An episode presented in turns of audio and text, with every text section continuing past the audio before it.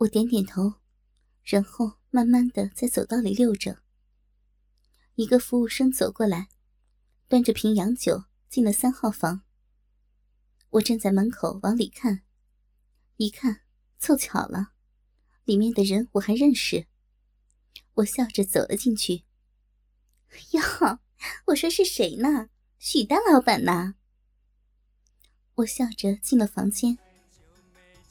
房间里都是隔音壁，脚底下是高级的纯木地板。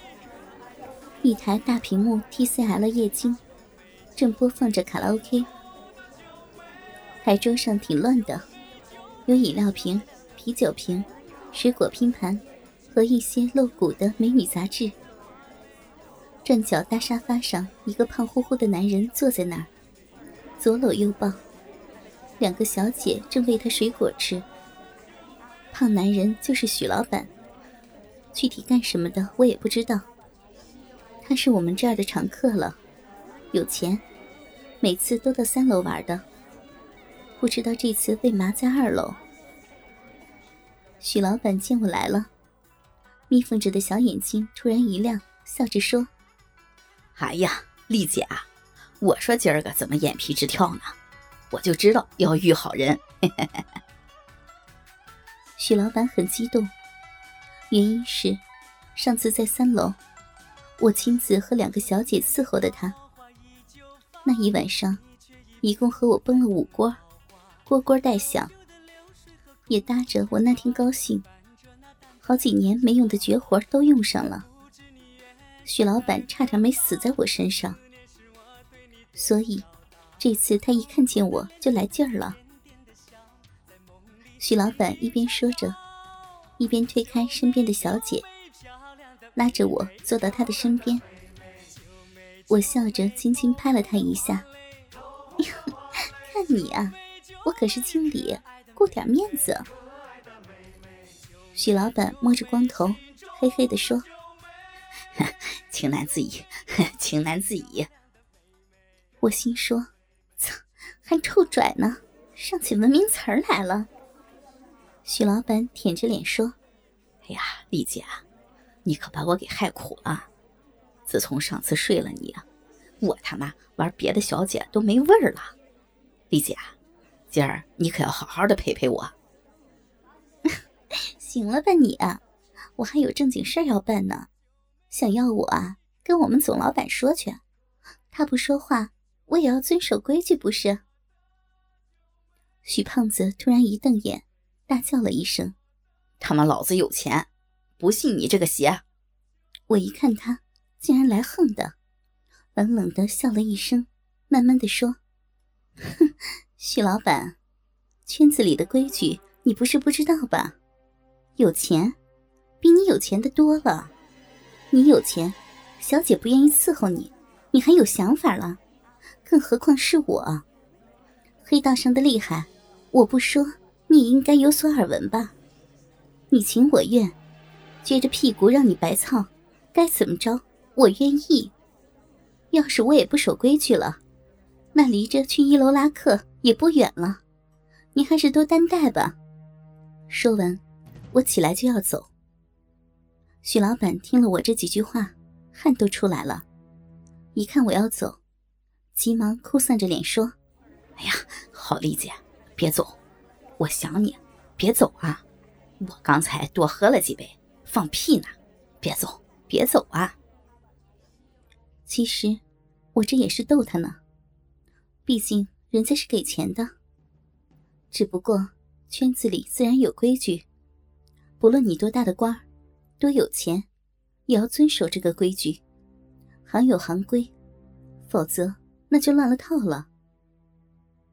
我见他拉着我的手，哭丧着脸，忽然噗呲一笑，又坐到了他的身边。你呀，我就知道多灌了几杯就要撒疯了。许老板见我重新坐下了，立马高兴起来。好啊，你，你吓唬我。行，我一会儿就找你们大老板去。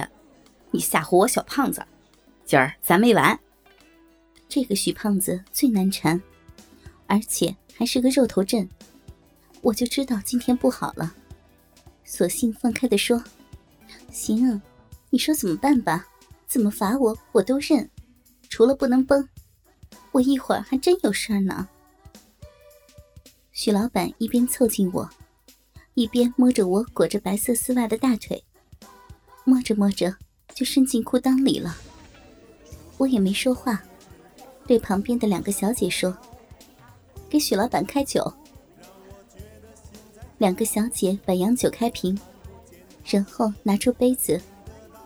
许老板嘿嘿地说：“嘿嘿，丽姐，我也不许你别的，你喝三杯神仙酒，咱们两清。”我听完，笑着用手使劲的点了一下他的脑门就你坏主意多。”两个小姐走过来，蹲在地上，一个手里拿着杯子。一个拉开许老板的裤裆，把他半软的鸡巴掏出来。我坐在旁边笑着看着。小姐将鸡巴头对准酒杯，许老板使了半天劲儿，这才尿出一点尿。黄色的尿液击打在杯子里，起了泡沫。尿完了，两个小姐笑着，把他的尿分成三份倒入三个杯子里。然后再分别掺入大量的洋酒，这就叫神仙酒，是夜总会里经常的玩法。男人们就是这样，仿佛越是恶心的东西，越能刺激起他们的欲望。我笑眯眯的拿起杯子，许老板也笑着拿起酒瓶。我们一碰杯，我笑着说：“第一杯酒吗。”恭祝你许老板大发财源。说完，我放到嘴边一饮而尽。然后我又拿起第二杯酒，笑着说：“恭祝许老板身体健康，长命百岁。”说完，我喝掉。最后，我拿起第三杯酒，笑着说道：“恭祝许老板今晚玩的痛快，金枪不倒，多操！”爽歪歪。说完，我再次把酒干了。直到我喝完三杯酒，许老板和那两个小姐才大声叫好。许老板一挑大拇指，痛快，痛快，李姐，好样的。说完，他把酒瓶往嘴里一放，咕咚咕咚的喝起来。我一边笑着。一边对两个小姐一使眼色，两个小姐马上腻腻的靠在许老板的身边，一边劝酒，一边哄着他点饮料。我看差不多了，悄悄的溜了出来，把门带好。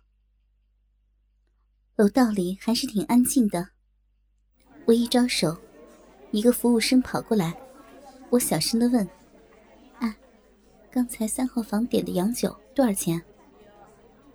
服务生急忙从口袋里掏出个小本本，翻着看了看。